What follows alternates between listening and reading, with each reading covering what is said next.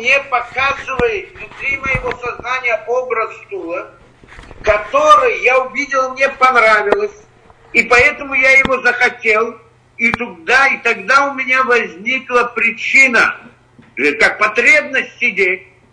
Тот момент, что я представил себе стул и увидел, понял, что это такое, у меня появилась причина, желание, потребность. Вот эта потребность, она стала причиной. И теперь, э, благодаря ей, я выполняю действия и так далее, создаю стул, потом его использую и сижу на нем. Получается, цель была что? Вот этот вот конечный результат.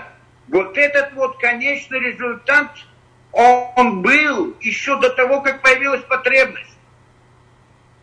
До того, как появилась причина. То есть Творец хотел, чтобы я создал стул, так он у меня создал потребность в ней. Как потребность он мне создал?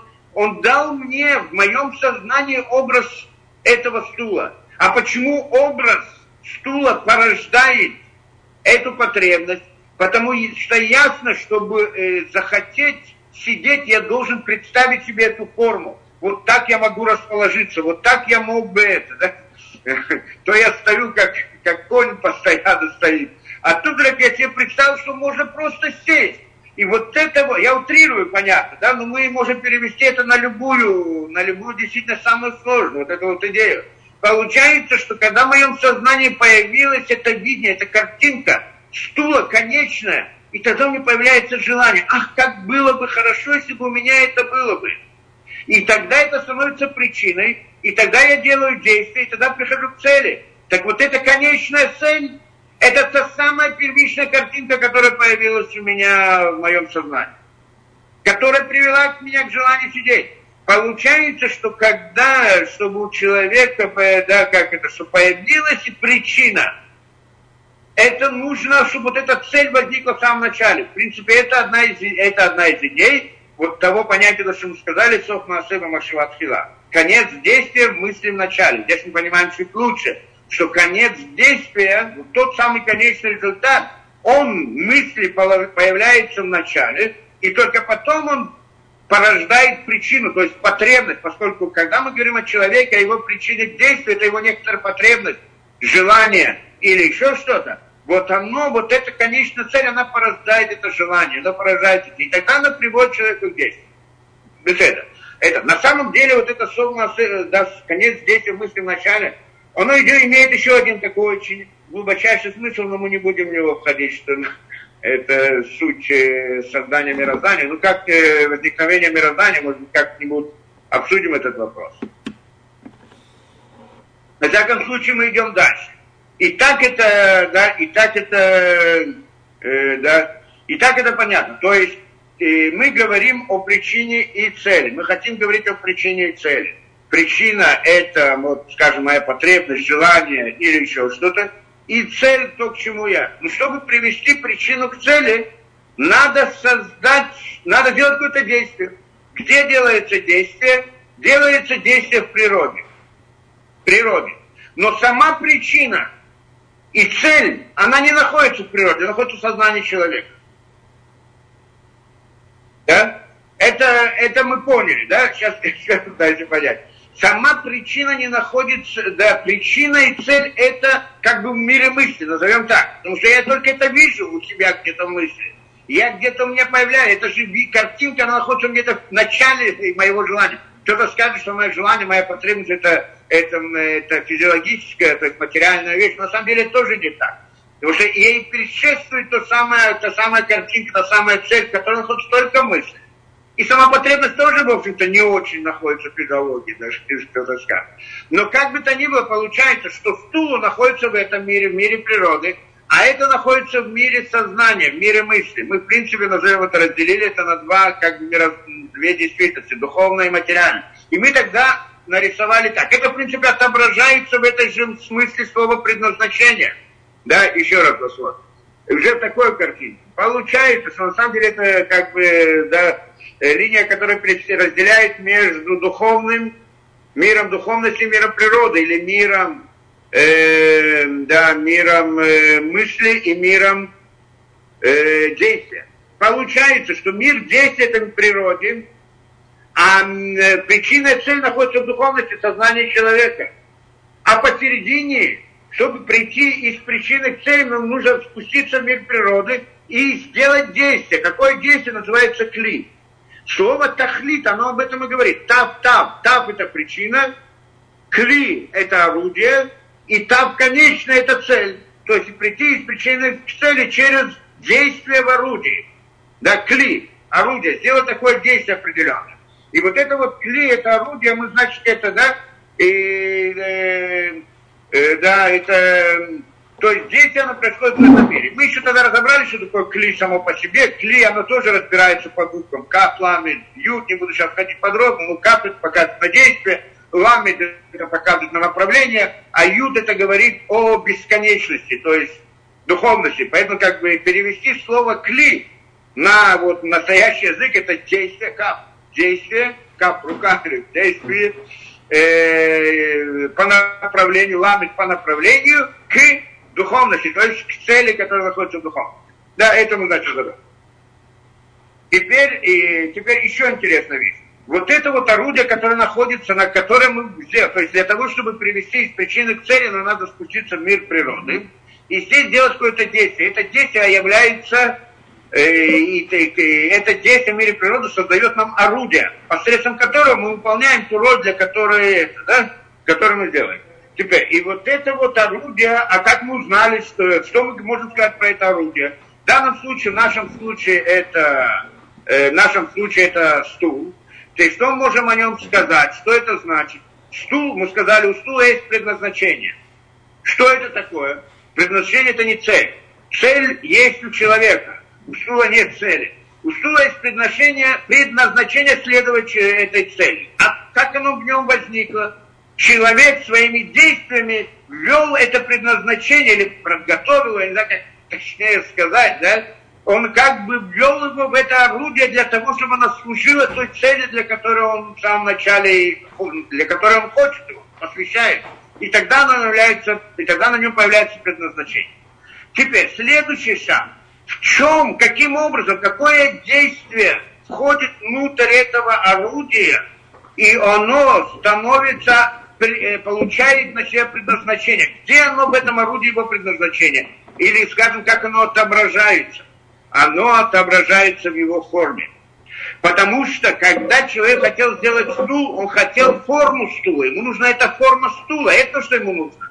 Форма там более сложная, в смысле форма внешняя, форма внутренняя, э, материал он тоже должен быть такой-то, и достаточно крепкий, достаточно и так далее, и так далее. Он, ему нужно придать этому, там был кусок материи, этому куску материи надо придать какую-то форму, и в тот момент, что есть у него какая-то форма, теперь он может служить для той самой цели. Или на нем теперь есть предназначение, у него есть предназначение. То есть его предназначение выражается в его форме, потому что его форму сделали специально для этого, да, это его форма была сделана специально для этого, для этой цели или для этого предназначения. То есть форма несет это предназначение, так мы сказали. Да? Теперь, и то получается, что как бы вот это, что это такое за предназначение, то есть цель, для которой он был создан, отображается внутри его формы. И действительно, если мы посмотрим хорошо, что сама по себе форма, она не является частью материальности. Потому что кусок материи, она есть кусок материи. Кто видит? Форма это только когда я смотрю на этого, да, и вижу в нем какую-то форму. Я ищу в нем какую-то форму. Я а так на самом деле для этого куска материи он такой или другой, форма такая, форма другая, для него все равно не имеет никакого смысла. Получается, что форма это как бы некоторое отображение, отображение духовности на вот этом материальном предмете. И вот это вот отображение чего? Отображение цели, для которой он создан. Отсюда выходит, что если мы разбираемся хорошо в форме, возьмем какой-то объект, и будем его, и возьмем какой-то объект, и будем, и разберем его форму до конца, до основы, до, до конца, мы сможем понять, теоретически хотя бы, да, можем понять при цель предназначения этого предмета или цель создателя для его создания. Это интересная вещь. Потому что в стуле отображается конечная цель, в бутылке отображается конечная цель. А значит, и в комаре отображается конечная цель, и в человеке отображается конечная цель. И если мы посмотрим на весь все мироздание, исследуем ее форму до конца, если мы сможем, тот, кто, кто сможет это сделать, он может теоретически осознать его предназначение, для чего он был создан. То есть кто ввел на него эту форму для той, да, для той самой. Понятно. То есть форма нам говорит о нескольких вещах. Она говорит нам о его предназначении, о его цели, о цели, для которой он был создан, и одновременно говорит нам о причине его создания, и, или точнее, или глубже, или больше, она мне форма какого-то предмета говорит мне о создателе. Да? Что если есть форма, значит есть создатель. Почему, как мы говорили в прошлый раз, что на самом деле форма – это отображение, мы сказали, цели, но кроме всего этого, это также отображение, форма – это отображение направленного действия. В форме выражается, проявляется, видится то направленное действие, которое было сделано человеком для придания этой формы или тем, кто его создал. Получается, что сама по себе форма говорит не так же о Создателе. Она говорит не о цели, говорит не о предназначении, говорит не о Создателе. Поэтому, если я вижу какую-то форму сложную, то я сразу пред, представляю себе, кто мог ее создать. Я сразу знаю, что есть ее Создатель. В этом суть спора между религиозным миром и миром, как это, атеизма или так что, что мы говорим, что мы, не, что мы когда мы видим какую-то осмысленную вещь, осмысленный предмет и так далее, мы говорим, что он не мог возникнуть сам по себе, а он является результатом направленного действия. Результат, потому что в самом предмете мы видим эту направленность, в его форме мы видим эту направленность, для той самой цели, для которой это. И поэтому нам, как говорят и, да, в еврейской философии, мир, он сам есть доказательство существования Творца. Сам мир, когда я смотрю на мир, если бы это был бы какой-то хаос, то тогда, может быть, нет. Но когда я вижу в нем упорядоченную систему, мне это говорит о том, что кто-то этот порядок установил, потому что не может быть порядок без того, кто бы установил. Так, мой раз. Не будем ходить там в споры сейчас, а вот это просто раздел. Без этого. Теперь, если это так, да, если все это так, то тогда мы можем уже, тогда, и когда я хочу понять смысл чего-либо, я должен учесть все эти моменты, о чем мы говорим. Поэтому говорим о человеке, если знает. Значит, и так у нас есть как бы два вопроса. Ну, понятно, я не хочу разбирать там разные споры между эволюцией и да, еврейским мировоззрением. У меня есть ряд лекций по этому теме. А здесь как бы не хочу в споры. Но, но, но нам понятно, да, вот когда мы говорим о мире, мы видим мир перед собой очень упорядоченный, с определенной формой. И, на, и нам ясно, что если есть какая-то определенная порядочная форма, то это свидетельствует о, да, то это свидетельствует, само по себе свидетельствует о Создателе. Да, и поэтому есть, э, да, он его создал. Вопрос только для чего и зачем. Это, это весь вопрос, который у нас возникает. Да, поэтому, но и, и тогда, если мы смотрим, э, тогда мы разделяем на две вещи. Во-первых, зачем нужен человек, для чего был создан человек, и для чего был создан мир. А, кто-то придет и скажет, смотри, почему человек, значит человек, чего был создан человек? А почему ты отделяешь человека от мира? Скажи, что мир это часть, человек это часть мира, и Творец создал этот мир – и если у тебя есть вопрос, для чего он был создан этот мир, то тогда ты также получишь ответ, для чего был создан человек. Ну, во-первых, по-простому можно сказать, подожди, ну, это не всякого человека удовлетворяет. Когда комара спрашивают, да, для чего создан комар, комара нет такого вопроса, для чего он был создан. Так что нет вопроса, может быть, я, когда рассуждаю, я могу подумать, зачем нужен комар. Но самому комару это не важно. А вот человек, он задает себе вопрос. Почему я создан? Ладно, допустим, что я тоже как комар. Допустим. Ну, комар мне интересно, что с ним происходит. А вот насчет меня интересно, да? Ну, может быть, насчет комара тоже интересно. Делаем себе исследование, зачем нужен комар, да? Может быть, нужен для чего? Конечно, нужен. Но, но, но меня интересует, для чего я. Для чего я был создан, для чего меня создали. Это одна вещь.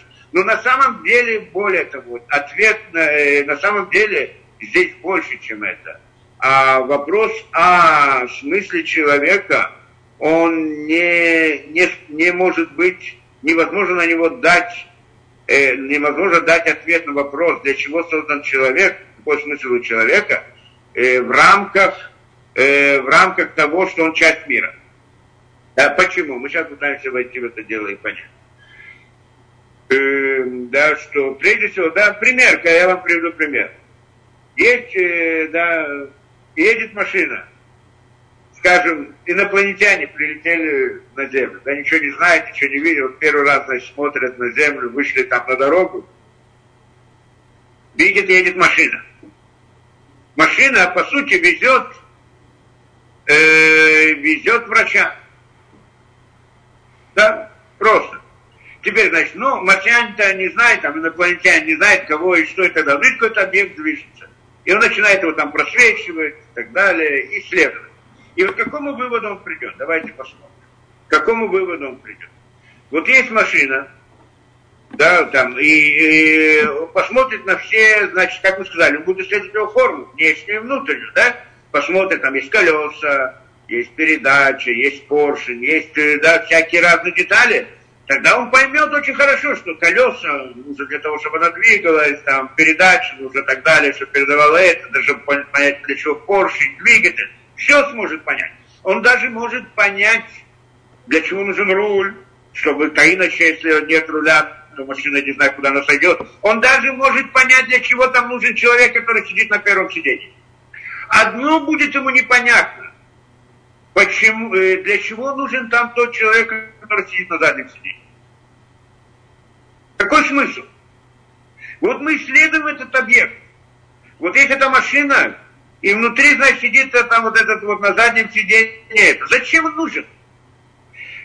Какую пользу он приносит этому миру? Этому, этому, какую пользу он приносит этому, да, этой машине? Какая роль его в машине? То есть внутри машины любая деталь, Любая деталь внутри машины, она осмыслена. Ее, ее, у него есть специальная форма, которая соответствует какой-то роли в этой машине. И одно непонятно. Вот этот человек, который сидит на заднем сидении, совершенно нет никакого объяснения, зачем он там сидит. И, и здесь сказать по правде, что тот самый инопланетянин так и не сможет понять, если только он сам человек и, со своими слабостями встречается. И у них только на Марсе тоже, наверное, врачи ездят в машинах или где-то, может быть, поймет. А так, в принципе, нет возможности понять. Почему? А в чем проблема? Потому что на самом деле этот человек на заднем сиденье, он не нужен этой машине. Это не значит, что у него нет цели и нет предназначения. У него, конечно, есть цель. Только его цель, или предназначение, его цель, она не находится внутри машины, она находится вне машины. Наоборот, он использует эту машину для того, чтобы выполнить свою, свою роль. Конечно же, у него есть важная роль. Он должен, спас, э, как это, да, э, спасать жизнь людям. Он должен спасти жизнь человеку. Он, а очень важная роль. Только внутри машины она никак не отображается. Не просто не отображается, нет, нет внутри машины. Его роль не находится внутри машины. То есть любой объект внутри машины, любая деталь, она находится внутри машины, есть какая-то роль внутри машины для того, чтобы машина функционировала.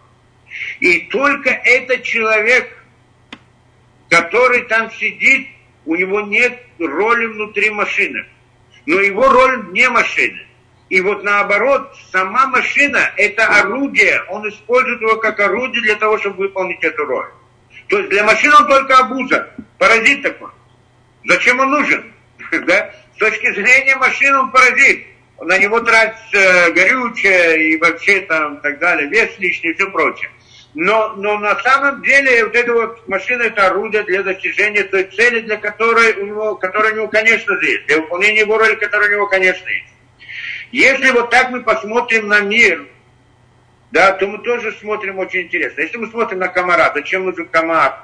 Так есть объяснение, там, зачем нужен комар, зачем нужно какое-то животное, зачем нужны какие-то мыши, зачем нужны какие-то бабочки, какие-то. Не один раз делали эксперименты или не эксперименты, что там взяли, там где-то э, э, в Китае, что ли, там как-то перебили всех воробьев, или что-то такое, не помню, ну, какое-то это.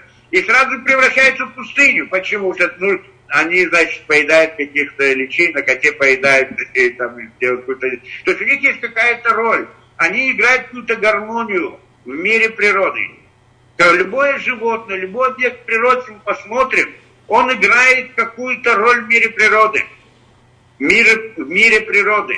То есть он участвует в гармонии, он создал, он тогда мир, э, да, есть гармония. Когда его нет, гармония нарушается, и тогда мир или разрушается, или приходит к какому-то несовершенству, превращается в пустыню, или еще что-то. Единственный вопрос у нас, зачем нужен человек в этом мире? Зачем нужен человек? Если не будет человека, то что, миру будет плохо? Миру будет очень хорошо. Миру будет лучше, чем кому-либо. Да, это просто, это понятно, даже не надо это. И явно, что человек не играет никакую роль в мире. Зачем он нужен в мире? Только портит его использует его, делает всякие, не буду говорить, что он там делает с миром, но да, да, и когда я это вижу, вот как тот самый инопланетянин, я сразу должен понять, что, по всей видимости, смысл человека не находится внутри природы. Смысл его вне природы. Это прямо и ясно видно.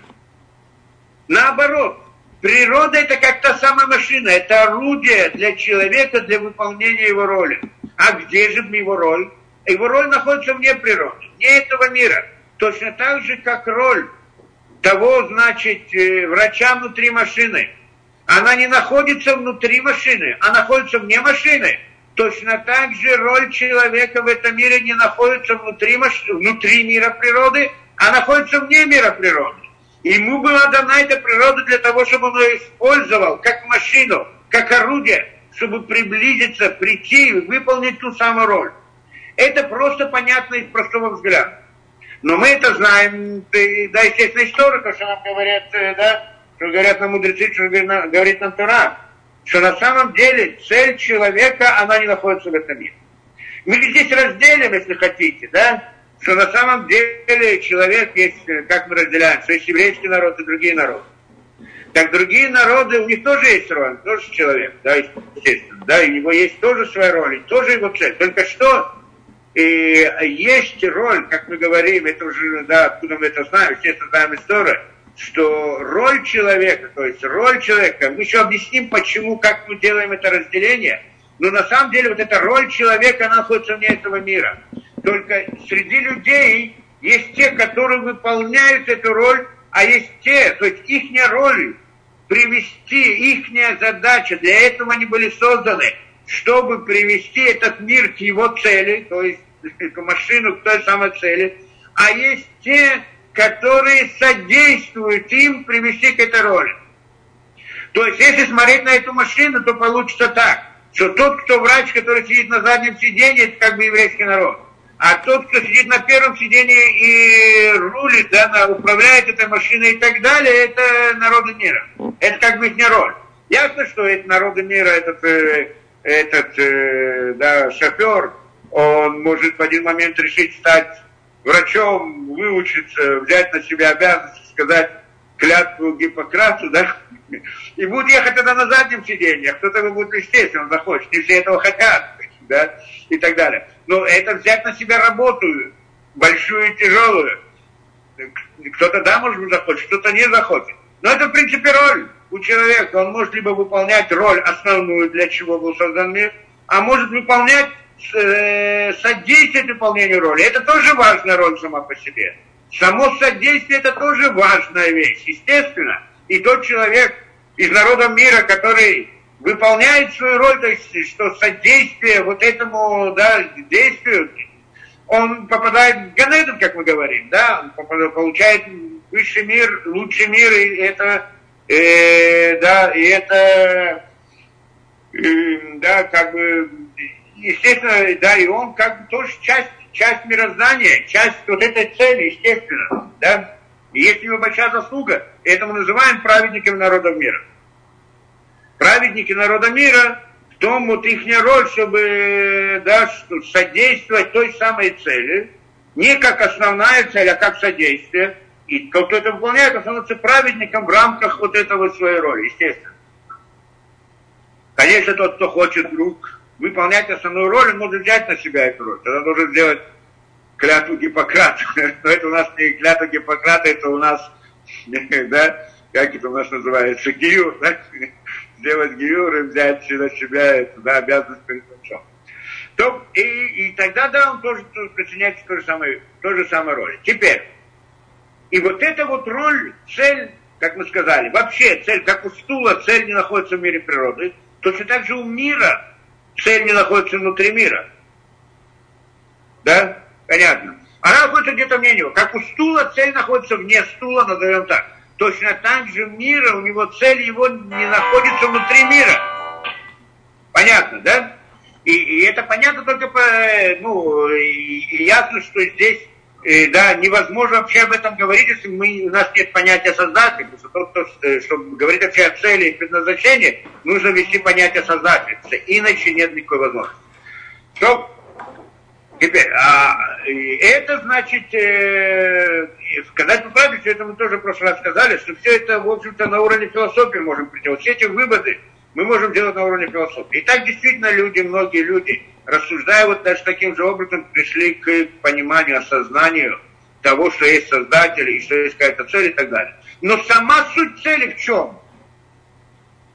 В принципе, это тоже можно исследовать из мира. Так мы говорим про Авраама, что Авраам, он был исследователь.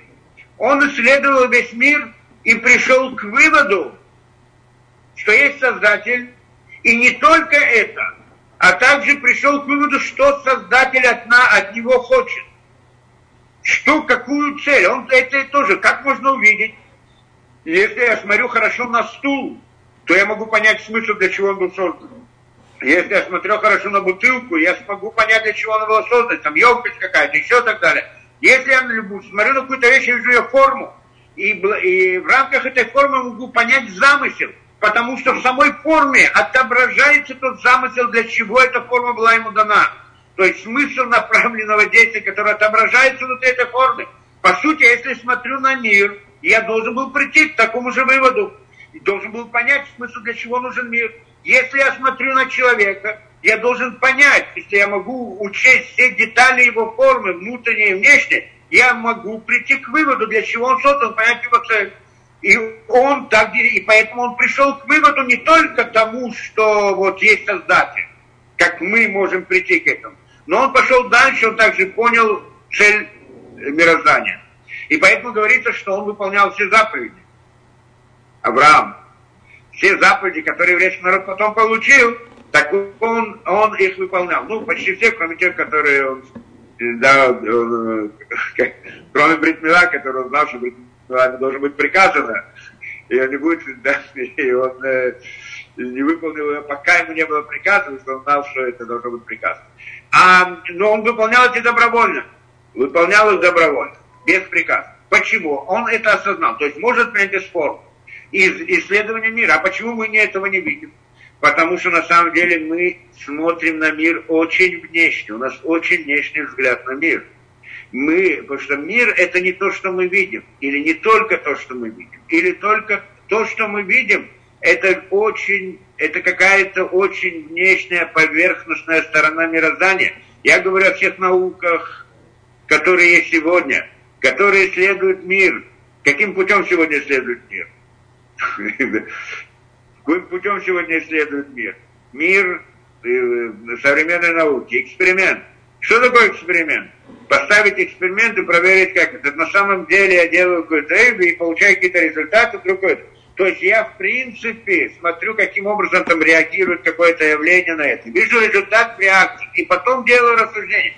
А если посмотреть хорошо, на самом деле я не смотрю на мир, я смотрю только на воздействие, которое э, от этого мира как бы приходит ко мне, к моим ощущениям, и делаю какие-то выводы о мироздании эти выводы и ту картину мироздания, которая строит в своем сознании в результате вот этих вот исследований, это даже очень мягко сказать, это очень-очень поверхностная сторона мира. А если сказать глубже, по-настоящему, на самом деле вообще не мир. Мы когда-то разбирали. Мир совершенно другой. э, ну, но, но не это принципиально. Само по себе не это мир. Вот если бы тот, кто сможет смотреть на мир в прямом смысле, а не через какие-то вот внешние там индикаторы и так далее, то тогда может быть, как говоришь, больше возможностей чтобы установить причину, для чего был создан мир. А это Авраам. Они могли, у них, была другая, у них был другой взгляд на мир. Они видели мир совсем по-другому. Беседер. И поскольку у них был другой взгляд на мир, то это тогда, да, беседер. И а, а, они видели намного больше. Я не говорю про пророчество, потому что это другая сторона. Это вообще, пророчество это выход из мироздания, из мира природы и посмотреть на мир сверху, как бы сверху, извне. Тогда это другая действительность совсем, тогда мы говорим о чем-то другом. А вот даже находясь внутри мира, в общем-то, у нас сегодня это непонятно, потому что до нас, у нас нет сегодня такой возможности, чтобы увидеть мир напрямую, тот, как он есть, а только через очень внешние какие-то диагностики, назовем так. И на самом деле мы не смотрим на мир, а мы только представляем в своем сознании картинку, которая соответствовала бы той диагностике, которую я получаю. Как только результаты какой-то диагностики меняются, я должен поменять свою картину, и в моем сознании мир уже другой.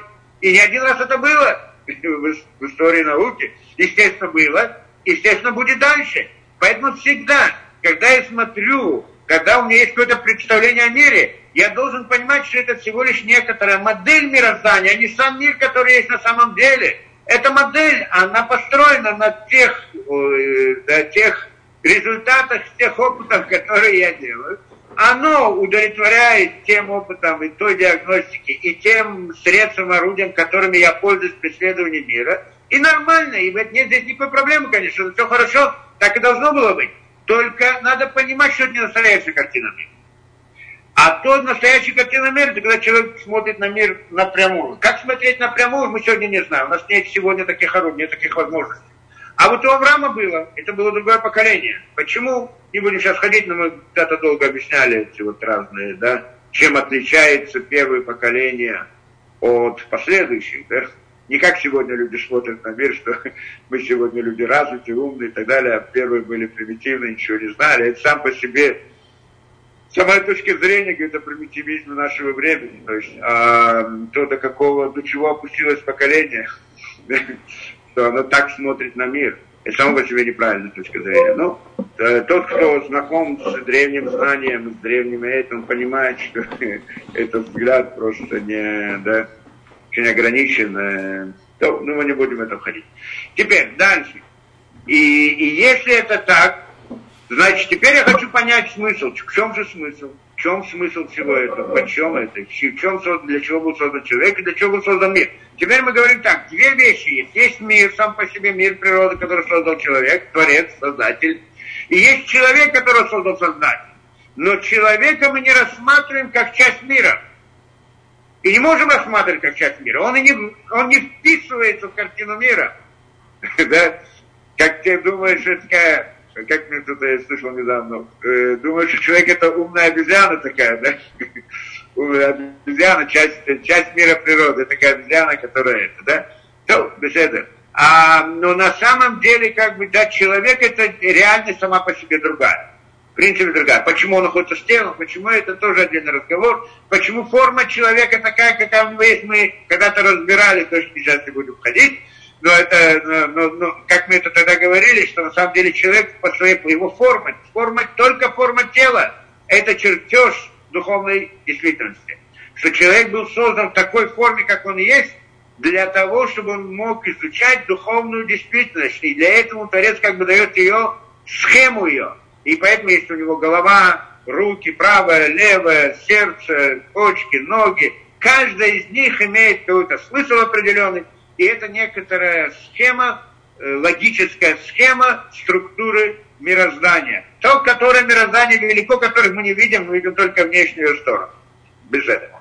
Теперь, и, и если это так, то тогда сразу возникает вопрос, ладно, все понятно. Ну для чего? В чем в конце концов это? И здесь, когда мы говорим для чего, значит, ну, у нас возникает сразу два вопроса, естественно. Для какой цели и по какой причине? Для какой цели и для, для чего Творец создал человека и мир? Для какой цели? и по какой причине. И здесь, то есть мы делаем это параллельно. Как мы спрашиваем про человека. Человек создал стул. Для чего? По какой-то причине и для какой-то цели. Поэтому, когда я хочу знать, в чем смысл этого стула, его предназначение, то я должен узнать, какая вот именно это я объяснить, для чего и зачем, и почему. И, но, э, от человека, но у человека немножко по-другому, как мы сказали, что, э, да, что причиной создания стула это была его потребность, необходимость или его желание. Когда мы приходим к Создателю, здесь возникает проблема. Да, по какой причине он создал этот мир? По какой? То есть здесь тоже возникает вопрос, зачем, э, по какой причине, для какой цели? Э, так по какой причине? То есть вопрос, когда задают, э, зачем ему это было нужно? Да? И здесь у нас разделяется. Во-первых, мы, э, во-первых, откуда можем знать? Для того, чтобы знать, по какой причине, для какой цели, как и все остальное, знание э, о духовной действительности. А это знание духовной действительности, потому что мы сказали, что причины цель в мире природы нет. Ее, иногда бывает отображение ее в форме. Может быть, можем найти, кто-то да, кто-то нет. Когда это сложная форма для нас, это не очень, э, да, мы не очень способны это делать, но, но теоретически может быть. Но, в общем-то, сама по себе и цель, и причина, они вещь нематериальна. И в мире природы ее нет, может быть, только отображение. Теперь, и она, значит, находится в э, мире духовном. А чтобы узнать, для чего, значит, надо посмотреть на мир духовный, правильно? Так, когда я что-то исследую, я, значит, смотрю, должен на него посмотреть, как я могу на это смотреть, откуда я могу знать, откуда я могу знать. И это мы тоже не один раз говорили, что на самом деле как можно знать? Для того, чтобы узнать, для чего и почему, то есть для, чтобы узнать какую-то информацию о духовной действительности, с которой мы не сталкиваемся. Мы напрямую. Мы сталкиваемся с сознанием, мы что-то ощущаем, мы получаем различные как-то мысли, как мы говорили, наше сознание как-то связано с этим, наши представления, что и как, мы тоже не один раз говорили, там не будем в это входить. Но, но, но непосредственно с ними сталкиваемся. Чтобы столкнуться непосредственно, надо там оказаться. Это просто, мы тоже не один раз говорили. Надо просто там оказаться. Чтобы там оказаться, это надо выйти из мира природы. И оказаться там вне мира природы и, и столкнуться непосредственно с тем, и тогда я буду знать, что да, что нет, да, по-простому. Ну, а как может там оказаться, да? Мы тренинги не будем делать да? Как там оказаться, да? Как оказаться духовно. И это мы, значит, говорим, что этот единственный путь, как человек сталкивается с духовной действительностью напрямую, называется пророчество. Да, не один раз приводили эту вещь что это значит выход из мира природы и столкнуться непосредственно. И там, когда он сталкивается, у него нет вопросов, нет проблем, все ясно, все понятно. Не только все ясно и все понятно. Все ясно и понятно, что то, что он находится в пророчестве, называется пророчество, а не какая-то иллюзия, ошибка, подумал, показалось и так далее. Потому что человек придет и скажет, а вдруг ему показалось сама этого вопроса показалось тоже там нет, потому что настолько ясно. Это только в нашем мире что-то показалось человеку иллюзия, это ошибка глаз. Это, это когда человек что-то увидел, но глаз его несовершенен, и он что там под каким-то углом, не по тем, по другим, что-то появляется и так далее. Поскольку в этом мире человек, его орудия телесные, они не, не, не, не, не совершенны до конца и схватывают только ча- часть картины, поэтому там может быть ошибка.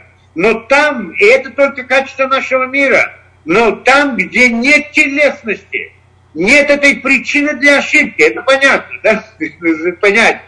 Там нет ни ограниченности глаза, уже там смотрят не глазом, там нет ограниченности руки, что не, не может достать, потому что это, не, это не может.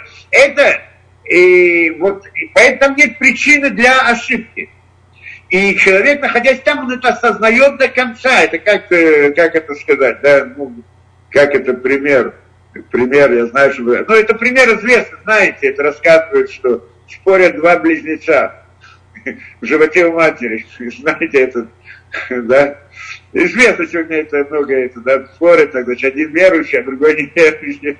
И этот э, верующий говорит, вот мы здесь находимся, ну мы отсюда выйдем и так далее. И, А тут, да, тут даже говорит, выйдем, это конец, мы выйдем отсюда, здесь у нас жизнь, а там мы выйдем отсюда, и это конец. Он говорит, нет, там снаружи есть другой мир, там есть мама, там есть и так далее. Помните, ну, рассказ такой интересный и так далее. И вот это, да. Ясно, ясно, что когда он находился там, ну, это, естественно, в притче такой аллегории, когда он находился там, можно было предположить так, можно предположить так, и не знать так. Почему? Потому что есть э, да, ограниченность способности э, видения в орудиях, да, мне это. Но когда он выходит наружу, ему все ясно. Понятно, да? И просто кажется смешно, как можно, как было ему непонятно, что и так далее, да? Когда человек смотрит снаружи, он вышел на, на белый свет, то, что у него было так, мир, который был в животе, там ему было непонятно, а здесь все понятно. Не только понятно, понятно то, что это уже не ошибка, и ошибки быть не может. Поэтому кто-то придет и скажет, вот еврейский народ были на горе Синай и общались с Творцом. А вдруг была ошибка? А вдруг кто-то там какой-то там, я не знаю, какой-то там инопланетяне прилетели и там что-то сказали и так далее. Вдруг была какая-то иллюзия, вдруг они чем-то ошибались. Они приходят и говорят, мы были в пророчестве. Что они имели в виду? Что мы не были в мире природы, мы вышли из мира природы. И поэтому у нас нет сомнения. Не просто нет сомнения, нет причины для сомнения. Не просто, что вот я знаю точно. У я, когда оказался, увидел там, оказался, и вышли вся причины. То есть, э, э, э, да, нет, э, да, аннулировались причины для сомнения. это идея, это очень да, интересная вещь, как, э, как и любая вещь. Исследователь смотрит, там, там разные сыщики смотрят, что находится в доме в комнате, не знаю, может быть, там какие-то террористы, может быть, еще, может быть, так, может быть, это. Миллион теорий. Вот он открыл дверь, вошел, и все ему ясно. Не только ясно, что там происходит, но ему ясно, что то, что он видит, нет в этом ошибки. Понятно, да? То есть ясность, она настолько велика. Это не просто ясность, это не, да, то есть там это пророчество, они не просто пророчество и видение, это, это ясность видения настолько велика, что она обеспечивает саму себя, как бы, да, что ясность. Ну, я не знаю, как это еще определить. То, во всяком случае, это что и только находясь там, человек может знать обо всем этом. И кто там были, мы сказали еврейский народ, когда были на горе Синай. Все они были пророки, всем и так далее. Не буду сейчас доказывать, а может была там ошибка. То есть у них явно не было никаких сомнений, и не было никаких вопросов, и все было понятно и ясно. Только впоследствии было еще где-то 120 тысяч пророков течение тысячи лет. Тысяча лет после, как они вошли в Израиль, у них было еще тысяча лет до, до начала э, второго храма. Строение второго храма было где-то тысяча, тысяча лет, было где-то 100, 120 тысяч пророков. В каждом месте был пророк, как сегодня поликлиники. Типа, можно было прийти к пророку и там спросить и так далее. То есть мы говорим о другой реальности совсем. Поэтому вообще, когда мы говорим о, о прошлых поколениях, мы сегодня не представляем, что такое. Кто-то может подумать, что они были примитивные, такие, другие. Но на самом деле это, да, мы говорим о другой реальности совсем. Да. Теперь, и, да, э, мы не можем там посмотреть, мы не можем эти пророчества, но у нас есть передача, традиция еврейские мудрецы, которые приходят нам и, значит, передали нам Тору. И Тора, значит, Тора, все знание Торы. Не только Тора письменная, Тора устная. Все это знание, которое там нам было передано. И тогда приходит нам здесь Раши. Приходит Раши и говорит, да, приходит Раши и говорит нам, для чего был создан мир? Для чего? Откуда он знает? Он не придумал это, он не говорит это от себя а он говорит из того знания, которое пришло нам оттуда. Да? В чем? И тогда он говорит, Берешит брать, написано в Торе, объясняет нам, для чего создан мир. Где в Торе записано? В первом слове, в слове Берешит. Что написано в слове Берешит, это бет решит. Бет это бешвиль, решит это решит, да, начало. Для начала был создан мир. Что это начало? Начало, объясняет он, здесь приводит Суким показывает, что начало это еврейский народ, начало это Тора. То есть весь смысл создания мира был для того, Цель его была для того, чтобы был еврейский народ, который занимался бы Торой. Для этого был создан мир. Да? Изучал Тору, занимался Торой, выполнял Тору, жил по законам Торы и так далее. То есть, что такое Тора? А? Это Тарьяг Митцвот, как мы говорили, 613 заповедей. Вот эти вот заповеди надо делать. Это для этого был создан мир. Так говорит Раши. Откуда он это взял? Он взял из того источника, который был вне рамках природы, там духовности он приводит эту вещь. И у нас сразу поднимается вопрос, как так, зачем все это нужно? Зачем все это нужно? Зачем какие-то мецвод? Мы здесь говорили философию, интересно, там разные цели, и так далее, и так далее. А потом нам приходят и говорят, знаешь что, в чем цель, для чего ты был создан? Вот для этого ты был создан. Чтобы заповеди выполнять, чтобы твери надевать, чтобы это. Зачем? Какой смысл в этом?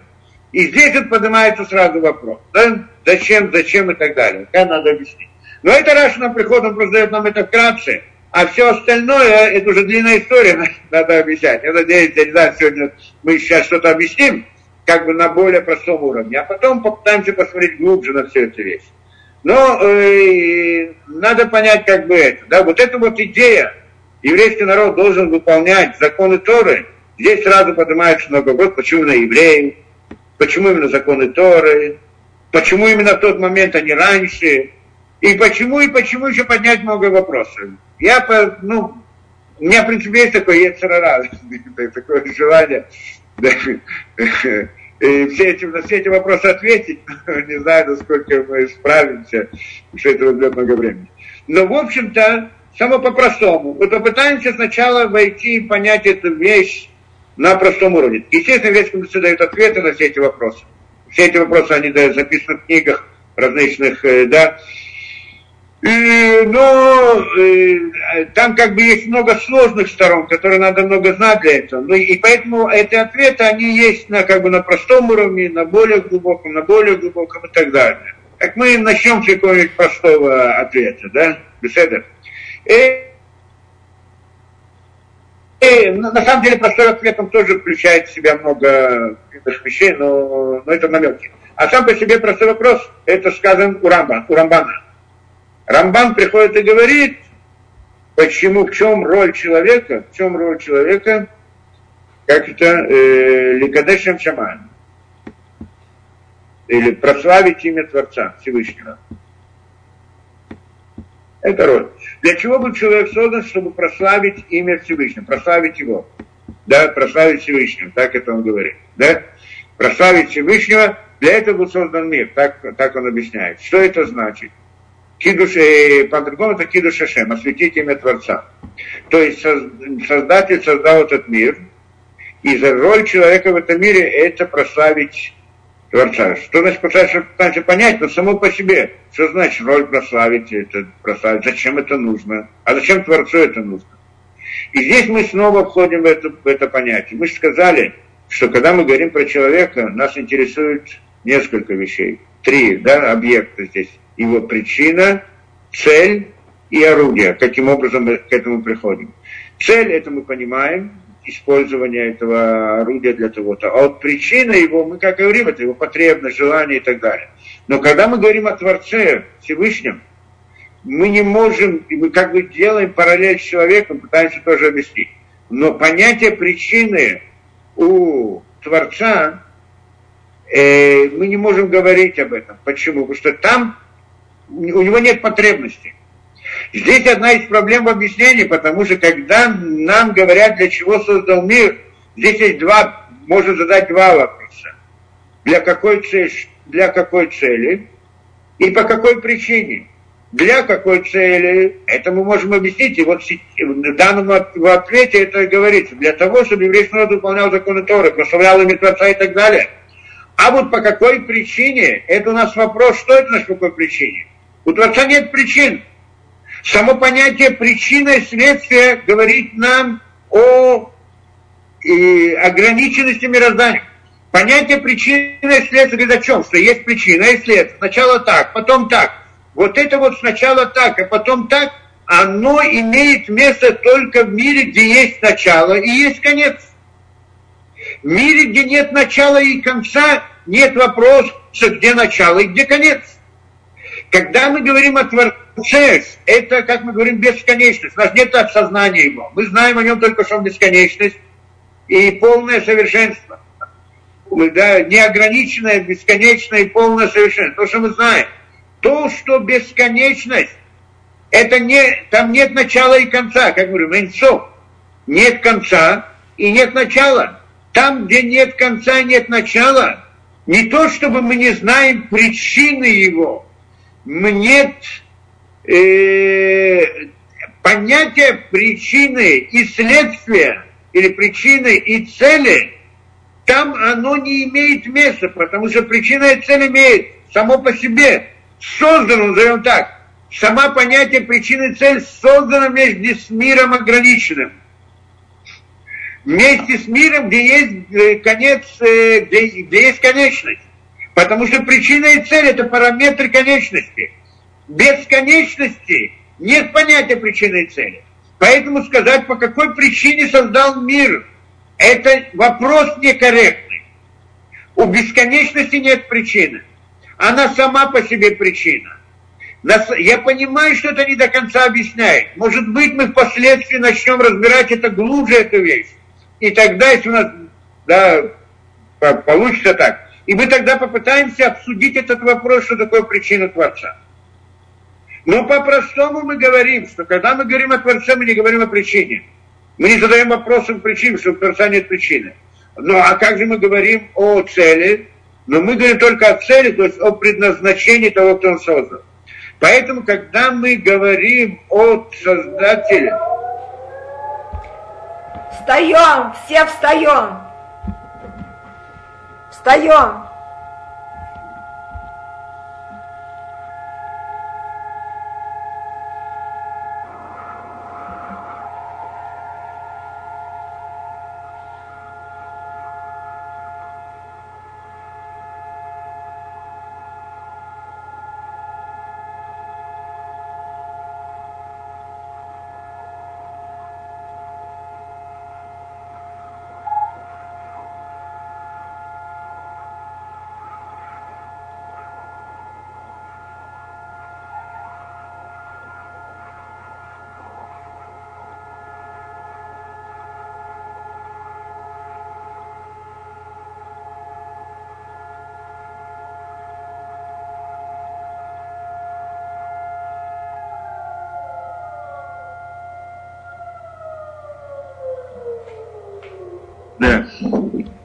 יום הזיכרון. כן. טוב. Так мы продолжаем, да? Или... Да, да, да. Да. Да, мы идем дальше. То есть, когда мы говорим о причине, что мы сказали, то есть, когда мы говорим про Всевышнего, мы не можем говорить о причине там, да? Но вопросом мы, говорим, мы можем говорить о цели. И вот тогда мы говорим о цели, для чего Творец. То есть мы не говорим, почему человек, для, э, о причине, почему Творец создал мир, а говорим, для какой цели Творец создал мир. Для какой цели? Первое, вот самое простое, то, что объяснение как бы выглядит, в таком случае, просто, чтобы для того, чтобы еврейский народ прославлял имя Творца и занимался изучением Торы и выполнением его. Да? Объясним, что это такое, но, в общем-то, вот, э, э, да, так это мы говорим. У меня был такой случай один раз приходит, э, да, а, тут еще в начале, в начале моей такой еврейской деятельности, приходит, не помню, кто это, какая-то девушка или парень, парень, по-моему, был, приходит и говорит так, вот, и для чего, зачем Бог создал мир? Мы ему объясняем, зачем создал мир, чтобы дать награду еврейскому народу за митцвот и так далее, мы еще коснемся этого вопроса. Создал, чтобы делать добро еврейскому, чтобы делать добро людям, чтобы создать и так далее, делать Говорит, не-не, зачем он это сделал? Как зачем? Что объясняет, зачем, зачем он сделал. Не, говорю, а зачем ему это нужно? Понятно, да, вопрос? Вот зачем ему это нужно? Мы не отвечаем, потому что ему это не нужно. А вопрос все-таки почему, зачем это? Во-первых, э, это вопрос о бесконечности, вопрос, сам по себе вопрос, он не... А простой ответ, что он сам по себе вопрос не, как это, некорректен, потому что мы говорим о бесконечности, об бесконечности нет понятия вопроса. Э, нет понятия вопроса почему. Но при всем этом мы рассуждаем и объясняем это в каком-то смысле. То есть, в конце концов, я вот надеюсь э, все-таки объяснить настолько, чтобы людям было понятно, почему мы этот вопрос не задаем. Да, скажем так. Или, или объяснить это больше. Э, да, естественно, есть э, бесконечность, это действительность, которая непостижима для человека. Наш разум, он конечен. По-простому, конечность не может охватить бесконечность. И поэтому любое рассуждение на эту тему, оно приводит к язычеству, как мы говорили. Поэтому нам сказано, что мы не спрашиваем то, что находится выше и так далее. Не спрашиваем о вопросах вот, э, да, о природе Творца. Когда я говорю, а зачем ему это нужно, то есть я должен объяснить, кто это он, и вот почему им это нужно. Нужно это только тому, у кого есть недостаток. У того, у которого нет недостаток, ничего не нужно. Ну а как же все-таки это? И мы пытаемся объяснить это, в общем-то, впоследствии. Но, но, но по-простому это так. То есть, а бесконечно мы не задаем вопрос. В любом случае, как это сказано, что Творец хотел создать этот мир, да, э, что мы да говорим, что Творец, э, как это, что мы говорим, это второе объяснение. Первое объяснение сказали Рамбам, Рамбан, что для того, чтобы человек для того, чтобы человек прославлял имя Творца, это что Рамбан говорит. А второе объяснение, в принципе, оно параллельно, то же самое, только с другой стороны, для чего был создан мир, для Ативли Невраа, чтобы Творец создал этот мир, чтобы дать добро творению. Да? Леотивли, это написано в Зор, там все в разных местах. Леотивли Невраа, чтобы дать добро творению. Я хочу потом рассмотреть с другой точки зрения, другое объяснение. Но вот эти вот два объяснения, как бы, они более-менее, которые мы можем понять. На самом деле они говорят о, о цели, для которой создан, но не о причине. Но в каком-то смысле мы можем сказать о причине тоже. Почему? Как это написано? Как это написано в книгах Кабалы, как написано, да, как там Аллах Барацано Левроя Тауля, что поднялось желание Всевышнего, Творца, бесконечности, создать этот мир поднялось его желание. И, и поэтому он создал мир. Кто-то придет сказать, что значит поднялось желание. Да, что значит поднялось желание? Это как бы причина, он захотел. Захотел. Да? Кто-то скажет, захотел, что, что значит захотел? Захотел имеется в виду, ну, там где-то слышится это, кого-то. Да. Да, нормально сейчас? Да, сейчас нормально. Значит, захотел, что значит захотел? Обычно, когда человек что-то хочет, ему что-то не достает, это э, порождает его желание. Здесь мы входим в этот вопрос. Тогда, если у него порождает желание, захотел, значит, бесконечность в этом смысле, у него нет недостатка, это полное совершенство недостатка. Значит, поэтому, как можно говорить, о захотел? Но на самом деле понятие желания, оно разделяется. Есть желание, которое, есть желание, которое э, порождается недостатком. Как мне чего-то не хочется, поэтому, мне чего-то нет, поэтому я это хочу. Но есть желание, которое, оно не порождается недостатком. Это результат достатка, результат избытка. Есть некоторые, которые хотят объяснить таким образом. Что значит желание Творца? Желание Творца не приходит от того, что ему чего-то не достает, а приходит от того, что он хочет чем-то одарить. И даже у человека мы можем это наблюдать. Есть у человека иногда у него желание, потому что ему чего-то не хватает, а есть иногда не потому, что ему чего-то не хватает. У него есть где это может, но, но он хочет дать, он хочет дать, как называется, желание дать, да? желание дать. Не потому, что у него есть недостаток, а потому что он хочет, у него есть избыток, у него это есть, и он хочет поделиться. Где это мы видим? В знание это мы видим. Человек вышел на улицу, видел солнце. Заходит в комнату люди, посмотрите, там вот какая красота. Ему что-то не хватает. Ну, кто-то может сказать, он хочет, чтобы его похвалили и так далее. Ну, может быть такой вариант. Но, но, но есть явно ситуация, в которой ему ничего не нужно. Он пришел, чтобы поделиться, просто сообщить людям, чтобы одарить кому-то, чтобы дать. Есть такое понятие. Есть некоторые люди этого не понимают. Почему? Потому что они внутри себя этого не находят. Но, но мне кажется, большинство людей все-таки да, осознают это понятие. Да, так что природа человека кто, какой бы он ни был, мы все с какими-то недостатками, но вот это вот, все-таки вот эта идея, мне кажется, понятна, ну, я не знаю, большинству людей, да, что может быть желание, которое не исходит из недостатка, а исходит из, наоборот, совершенства, из, э, да, изобилия. И вот это вот желание от Всевышнего, и вот так сказано, что э, поднялось желание Всевышнего создать Леотим Ленимраам, дать добро творениям. И для этого он создал мир. Да? И я вам скажу точно, ну, если больше, глубже на этом уровне, что на самом деле, когда мы говорим о желании Творца, это тоже модель. Потому что на самом деле, когда мы говорим о бесконечности, назвать желание мы тоже не можем. Но мы это говорим, чтобы как-то приблизить к нашему понятию, что больше этого не можем понять. Хотя, поэтому мы должны понять, что тоже условно.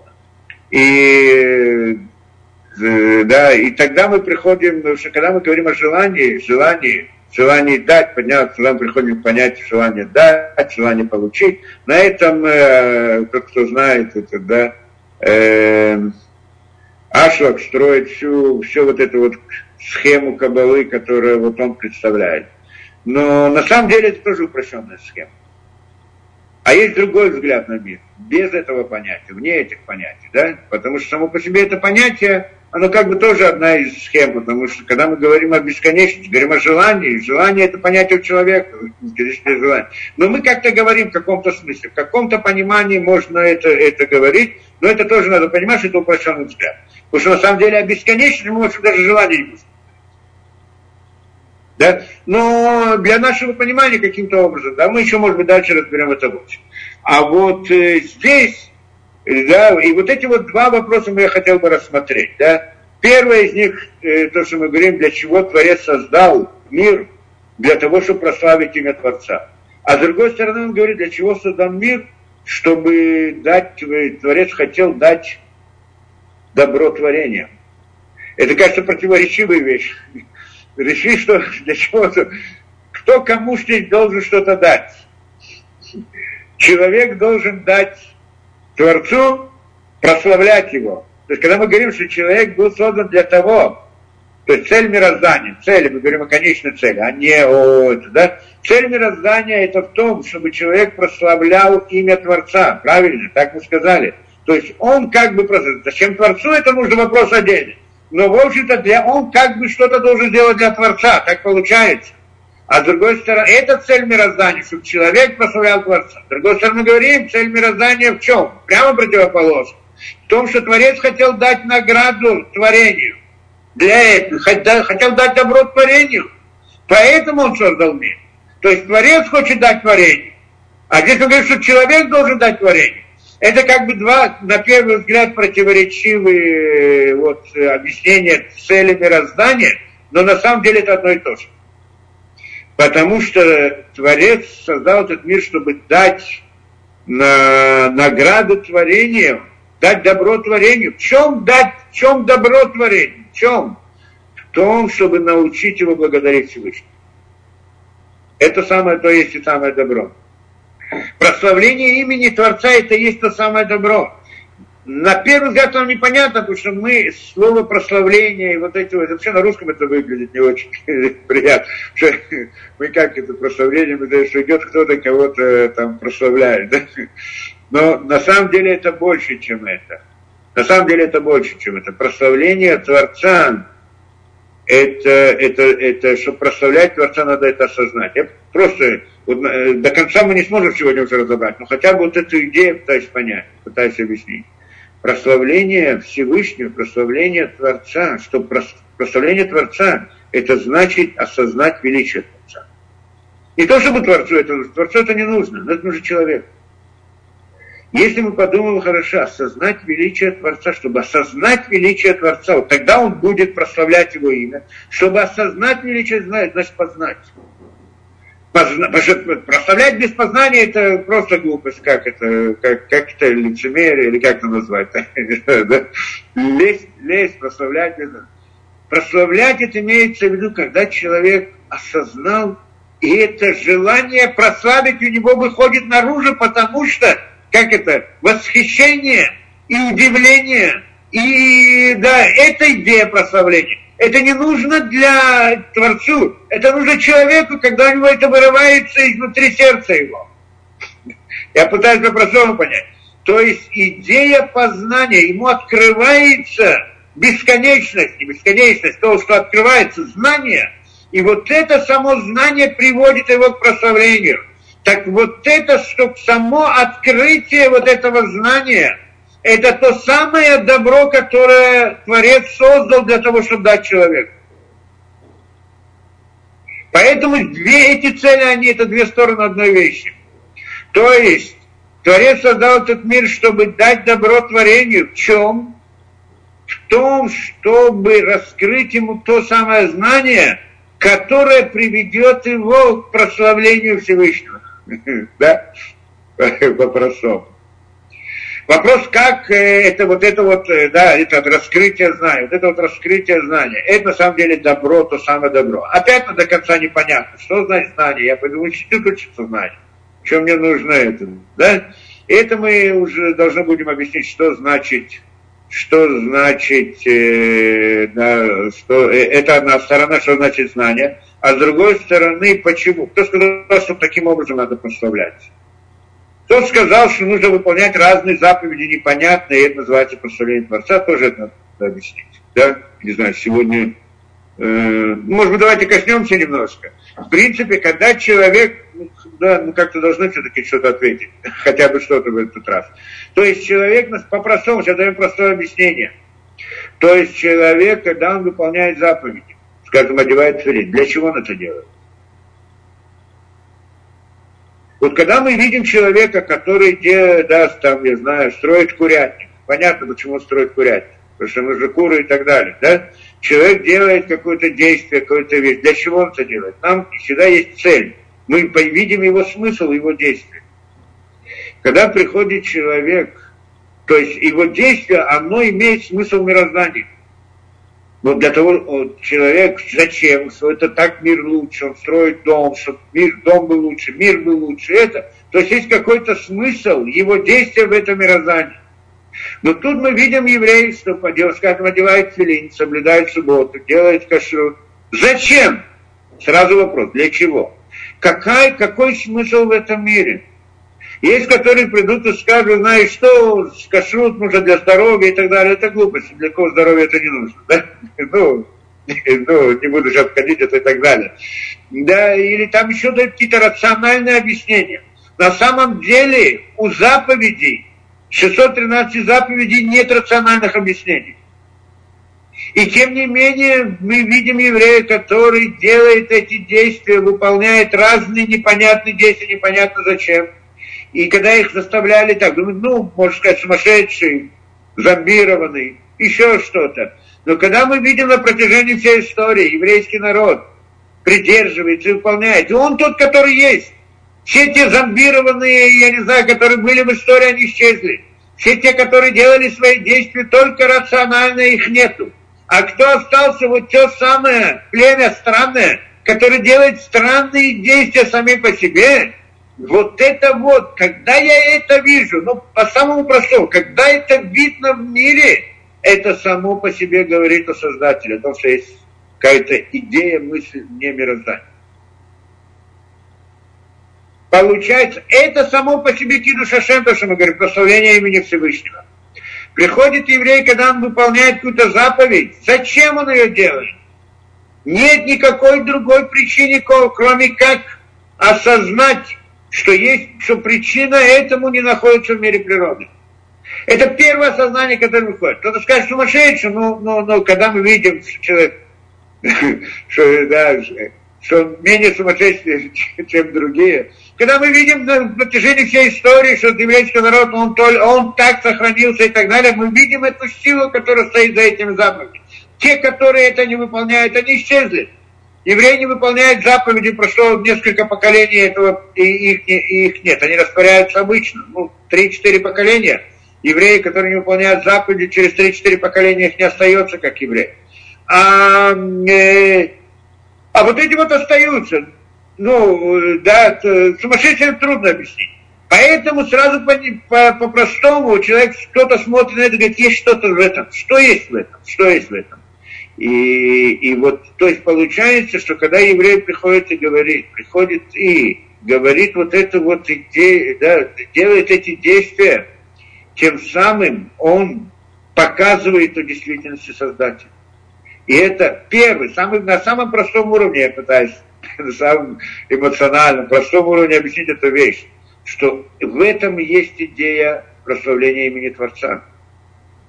Когда он делает, он выполняет эти непонятные действия, да, то тем самым он прославляет имя Творца. Это цель. Для этого он был создан, чтобы выполнять заповедь. Кто-то придет скажет, может быть, делать другие непонятные действия. Может быть, это, ну, это нужно уже там как бы объяснять глубже все это дело. Почему именно эти, а не какие-то другие. Может быть, еще, да, полностью до конца мы тоже не можем объяснить. Но в любом случае, да, э, вот это как бы первый шаг, чтобы понять эту вещь. Для чего создан мир? Для того, чтобы евреи занимались выполнением заповедей. Для этого создал, как говорит мир. Чтобы евреи занимались Торой, изучали, выполняли заповеди. Для этого был создан мир. Зачем это нужно? Зачем? Какой простой, простой смысл, то, что мы говорим, этим самым он прославляет имя Творца. Да, имя Всевышнего. То есть он прославляет. И для этого был создан, чтобы прославлять. Зачем нужно его прославлять, это имя Всевышнего? И тогда мы уже должны выйти на другой уровень объяснений. Может быть, в следующий раз мы начнем разбирать уже другие смыслы, да? Думаю, достаточно на сегодня, нет? Да, спасибо. Потом в следующий раз мы продолжим, и тогда мы войдем уже в те да, понятия, как это объясняется в разных книгах, что в чем смысл. Ну, по-простому, я думаю, как-то мы что-то объяснили, да? Да, конечно. То, что, это, что говорит Раши человек был создан, это Тора, Тора, мир был создан для того, чтобы еврейский народ занимался Торой. Для этого был создан мир. В чем это смысл? Это тем самым проявляет Шем, делает свят, проявляет это. И тем самым освещает имя Творца. И это само по себе та самая награда, которую Творец хотел ему дать, то самое добро, Почему, как она входит, ну надо еще это объяснять. Это. Есть Спасибо. вопросы? Вопросы есть? Спасибо, спасибо огромное. А можно задать вопрос? Вопросы есть? Кто хочет? Да, есть, если можно. Можно, да. можно? Да, здравствуйте, меня зовут Николаева Кристина, я из Москвы. И я несколько лекций ваших слушала, и, конечно, немного понимаю. И подскажите, пожалуйста, вот мы ввели несколько понятий схем. Одна из схем – это через желание, объяснение, да? Первая схема, когда вы говорите, через желание. И потом, когда мы убираем понятие желания и вводим понятие прославления и добра, соединяем их. Не-не, нет, не так. Желание, не-не, мы говорим, мы говорим о причине и цели. Да? Когда мы говорим о причине, когда мы говорим о причине Творца, тут вопрос, да, по какой причине создан. Мы говорим, мы не можем вообще об этом говорить, потому что мы говорим о бесконечности. Иногда можно, тот, кто хочет об этом говорить, говорит о желании Творца. Как бы и Творца было желание дать награду творению, поэтому он создал мир. Так вот эта идея желания Творца, мы как бы ее заменяем причиной. И на самом деле это схема, потому что по настоящей причине мы не можем говорить. Да? Это понятно. Теперь, но для чего он создал мир? у него желание поднялось, желание, его желание поднялось дать награду творениям. Дать награду творениям это уже цель, это конечная цель. То есть причина желания, а цель это дать награду. Да, это понятно? Ну, надо подумать еще не сказать. Да, нет, просто человек для того, для чего был создан мир и почему. Э, для чего был создан мир? Чтобы человек прославлял имя Творца и чтобы он э, получил награду в конце концов. Это конечная цель для этой цели. Но по какой причине это желание Творца? А вот когда мы идем к причине желания Творца, мы подходим к понятию желания через давание, через дарение. И у меня возник такой вопрос. Если, ну, вот тут, наверное, у меня проблемы с определениями. Э, целостность, это то есть э, ну, целостный человек, это человек, который сам себя обеспечивает. Да. То есть он цельный, у него есть некая гармония. Получается, если творец, он цельный, ну, по-моему, так можно говорить. Да, да. Ну, уверена. скажем так, совершенство, полное совершенство. Полное совершенство. Тогда у него, в принципе, не может возникнуть что-то, ну, излишек.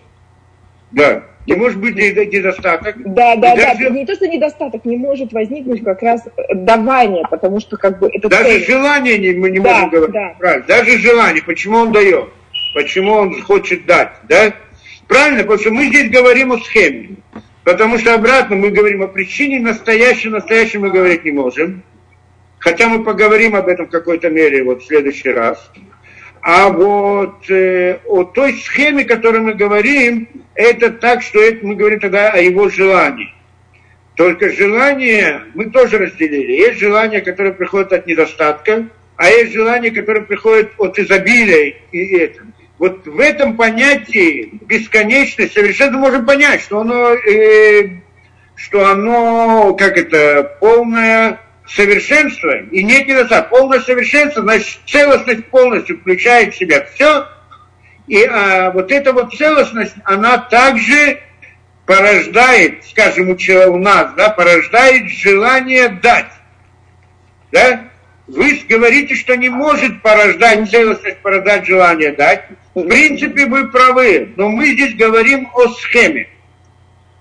Мы заменяем понятие причину желанием. Так, чтобы нам было как-то понятно, что Творец желает, поднялось его желание дать. Не желание недостатки, желание совершенства. А вы скажете, при чем здесь желание? Желание у совершенства тоже нельзя сказать. Но мы говорим это как о схеме, а не как о настоящей причине. Можно спросить. То есть от настоящей причины с точки зрения, зачем ему это нужно, мы не можем сказать. Вот когда мы говорим, что у него появилось желание дать творением, тогда мы это желание, как и причина, но, но относим как бы к себе, с нашей точки зрения, но не с его точки зрения. О нем самом нет возможности говорить, о его причине нет возможности говорить, по той причине, как вы, как вы сами сказали, что целостность она не может да, что-либо порождать, я не знаю, что, uh-huh, да? Uh-huh. Но мы еще поговорим об этом, с другой стороны. Да, вот это. И тогда будет понятнее, я надеюсь. Можно спросить? Спасибо большое. Да. Можно да. спросить? Да, да. Можно спросить? Да, да. Э, мы сейчас говорим о тахлите. Вот этот тахлит, это причина и цель. Это, это слово тахлит. Это идет по схеме на Нисма, Сейчас минутку. Тахлит мы сказали, это что? Это предназначение. Предназначение. А да. вот, это, вот эта цель и причина, которая сначала идет все-таки цель, а потом идет причина для того, чтобы была эта цель. Так это на асеп нишма. На асе, а, а потом Корень этого, корень этого, да? Корень это, этого. это есть э, Схема это и идет по этому принципу. Это наша, наша первая заповедь, наша главная заповедь. На асе нишма. Так сначала на Т, а потом Ишма. Это и есть причина. Цель, которая сначала цель, а потом идет причина за ней. Да, вы хотите сказать, что в каком-то смысле... Да, мы идем э, по этому вот это вот, на э, да, на, что на Асева Нишма это в каком-то смысле... Я только сейчас поняла, почему на, на Асева Нишма. Потому что это и есть причина, кли и цель. Да, мы какой... говорим тахлит предназначение о, тахлит о предназначение, что да. это со стороны Всевышнего. Да, а вы говорите да, со стороны человека. Я То говорю, со стороны да. человека в каком-то нам, соображении. Нам Всевышний, нам, человеку, дал Всевышний вот этот тахлит, вот это наасева нишма, которая идет причина и да. цель. Оно в каком-то смысле параллельно этому понятию. Да, да, да. Это да. так можно сказать, но там еще больше надо сказать, по видимости. Нет, ну я поняла, просто это сейчас эту схему, то у нас это не смайт, и идет по этому принципу. Да. Это, это принцип очень глубокий сам по себе. Да, да. Да, в основном, стоит в основном на самом деле да, Изменение причины. Да, изменение причины цели, то есть, цели. Да. На Нишма вот это низшее да, да, поднялось да. высшее Это вот. в основе создания, ну вы же... Да, да, там? да, вот это и есть. Мир Никудим создан. Да. Мир Ацелют, был Спасибо, я наконец-то поняла, что я Это из мира Никудим мы пришли к миру Ацелют, потому что да, знаете, да. в мире Никудим была да. Мавы Бон, а в мире Ацелют перевернулась, Бон стала выше, Аман стала да, ниже. Да. Э, Аман стала ниже. Это вот да. эта вот идея, она заложена. Да, да, вот, и, вот мы к этому, да, к этому мы идем, к этому пришли. Это интересно очень, да. Спасибо. Да, конечно, интересно Можно? до конца, но у нас нет такой силы. Да-да. Еще кто-то хотел сказать? Э, да, я. Э, у меня два вопроса. Э, первый вопрос. Вы говорили о том, что мир сотворен для того, чтобы израильский народ прославлял Всевышнего за счет изучения Торы. И чтобы этим мы получили награду Това, получили добро. И потом вы тоже говорили о том, что для того, чтобы дать всему, э, дать творению. Относятся ли другие народы, как наши шоферы, э, к этому добру? Всевышний будет давать им Да, добро? конечно, конечно, конечно. И тот, кто содействует этому, как другие народы, их народ содействует еврейскому народу, и тогда они присоединяются к части этого добра, естественно. С внешней стороны, то есть как бы они имея еврейский, еврейский народ, те, которые соблюдают, естественно, ну, те, которые, значит, выполняют эту роль, они оказываются, ну, называем Ганетен, то, что мы называем Ганетен, рай, я не знаю что, да, будущий мир, и в этом будущем мире есть как бы внутренняя и внешняя сторона. И вот к внешней стороне они тоже присоединяются. И они называются праведниками народа мира. И это люди, которые выполняют семь заповедей Ноха. И если можно еще один вопрос. Эм, вы сказали, что есть два желания. Первое – это от недостатка, и второе – это от э, смут, от определенного эм, полноценности. Избытка, да, да. Да. да. Эм, и вы сказали, что и человек тоже может это ощущать. Э, можете привести примеры? Может ли быть примером такого, например, любовь к детям или любовь к жене или к мужу? Ну, мы это ощущаем. Во-первых, ну, я привел пример сознания, да? Человек что-то узнал, он бежит сообщить другим. Есть такое понятие у всех. Да. да? Поделиться знанием, как мы говорим, поделиться знанием. Да, кроме этого, естественно, есть также понятие, да, и в семье, и в разных отношениях, что человек просто хочет делать добро. Я вам скажу более того, люди вот э, смотрят разные ну, человек, как это, человек у него суть эгоистичная, да? Но кроме да. того, в природе, кроме эгоизма, у него есть вот это какая-то внутреннее стремление к добру. Может быть, и мы даже не знаем людей, которых этого не было бы, по-моему. Но всегда есть всякий человек, как это там, есть, когда он видит некоторые ситуации, когда один человек мог сделать какое-то очень доброе по отношению к другому, к ребенку, к женщине, то и к жене, к этому и так далее. И многие приходят как-то расторгать, расторгать, да, приходят. Расторга, расторгать. Да, расторгаются, это, вот это у них это, да, это их пробуждает эмоционально, да, есть такое понятие. Почти у каждого, нет? Ну да. Когда я вижу человека, вот он взял, вот шел он, какой-то человек, как-то много там каких-то э, фильмах таких показывают, что кто-то там жил бедный, кто-то прошел кто-то, и вот очень помог или спас как другого человека. И это. И это пробуждает у каждого человека внутри его добрые какие-то чувства. Правильно? Ну да. да. И вот это правильно, что когда это сразу через несколько минут он возвращается к своему эгоизму первоначальному. Это тоже правильно, да? Да. Но, но эта идея у него есть обязательно. Да, но несколько минут у него есть. Есть вот это. Почему? Что это у него заложено. Это, он видит, когда это у других это хорошо, когда самому себе, когда он, у него появляется эгоизм, хочет того, он злится, сердится, накричит, на так далее. Это. Но, но, но потребность, назовем это потребность, это не потребность на самом деле. Это не потребность из недостатка.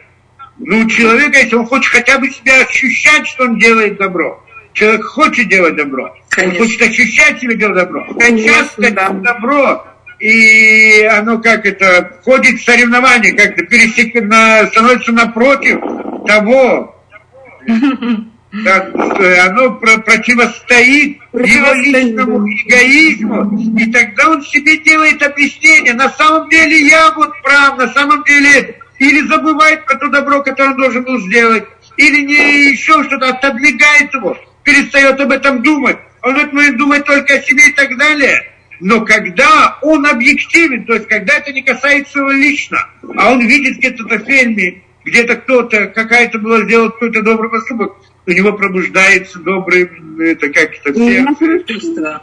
Эмоции, добрые эмоции в сердце. Я скажу более того, они необходимы, без этого человек не может жить.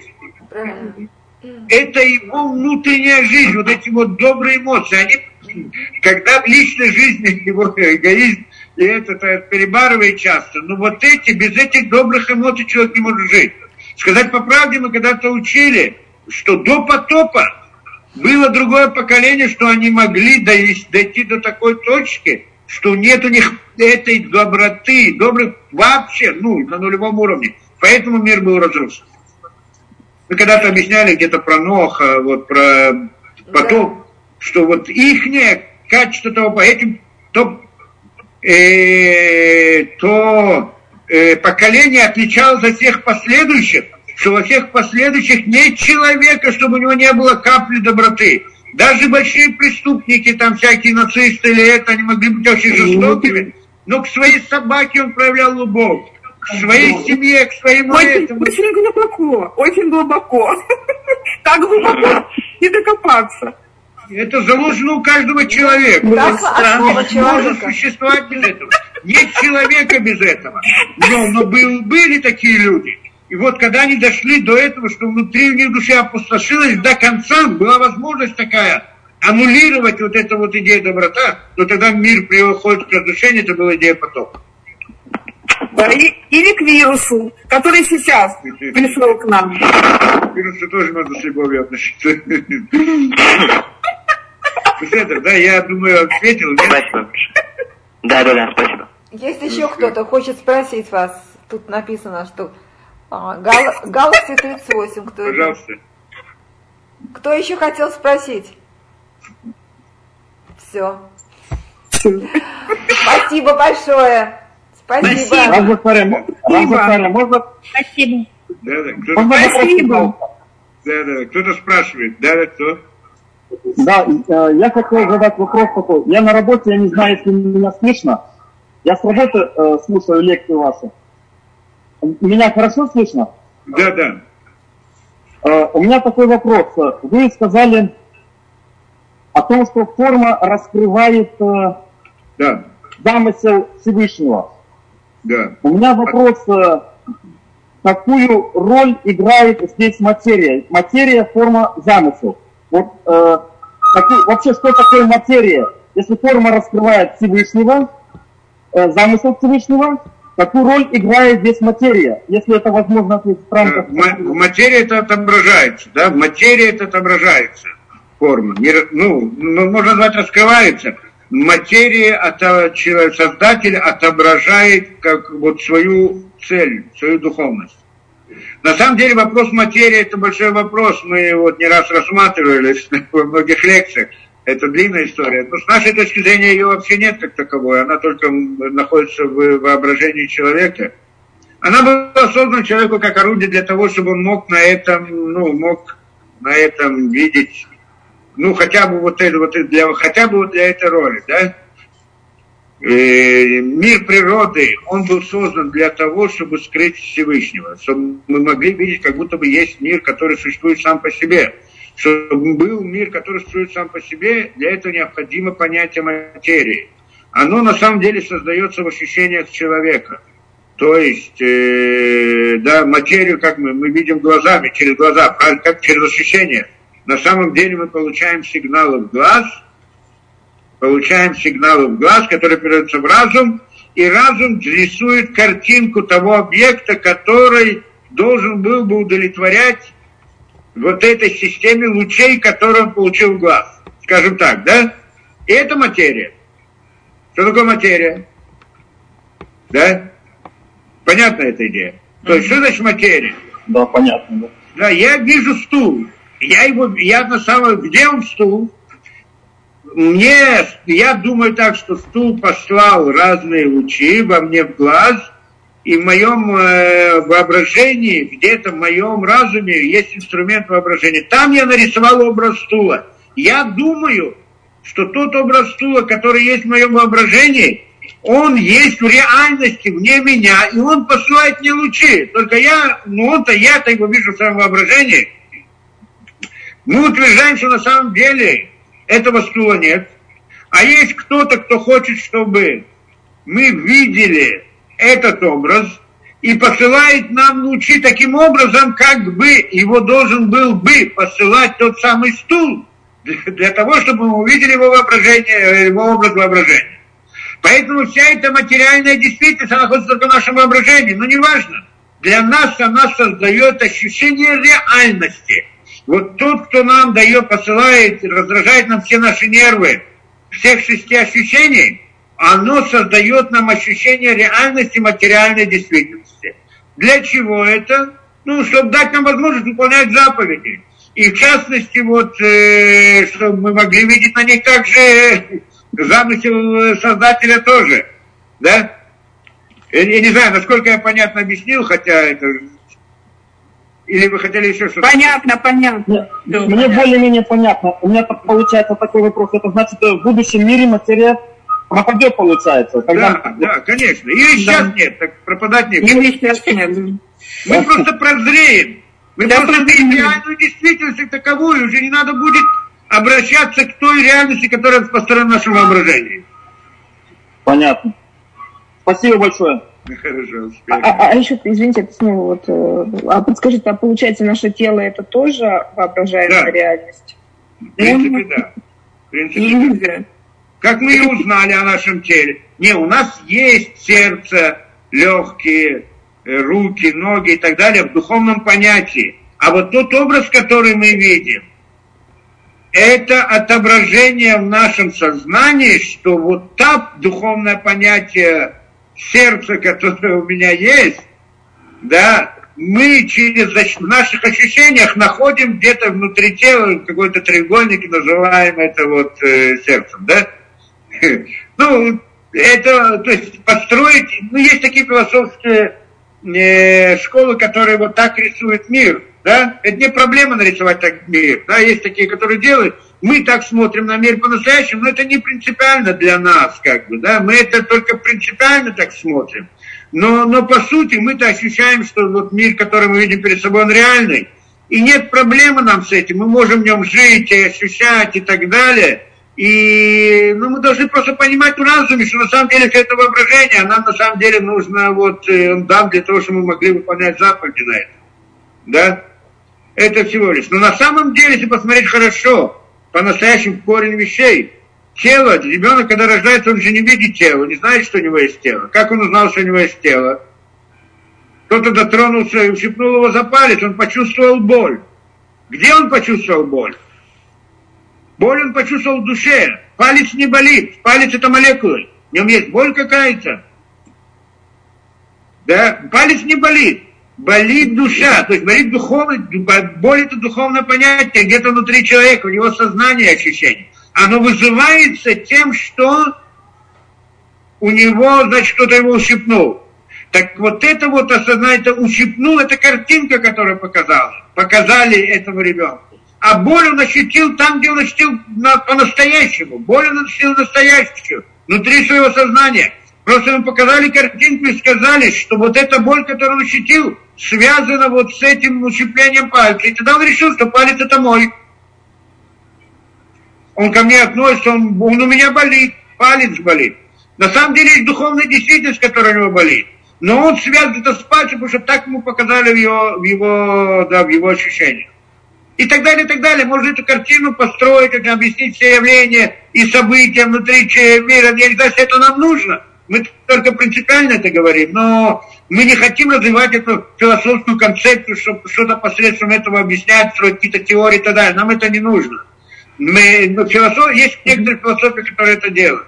Но нам это не нужно, нам это только для понимания, потому что мы смотрим, находимся в этом мире, мы его ощущаем как реальность, и мы должны выполнять и жить в нем как в реальном мире, но кроме этого, с точки зрения философии, должны понимать, что это всего лишь воображение, есть создатель, который создает и так далее. Да, вот, вот только эта цель.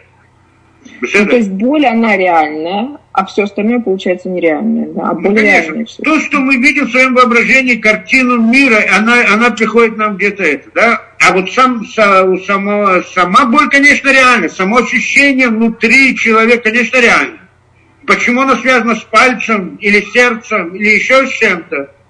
Откуда мы знаем, как это сердце? Нам дают, дают нам рисунок, такое воображение, вот что с этим это связано. Поэтому это связано. Как все остальное.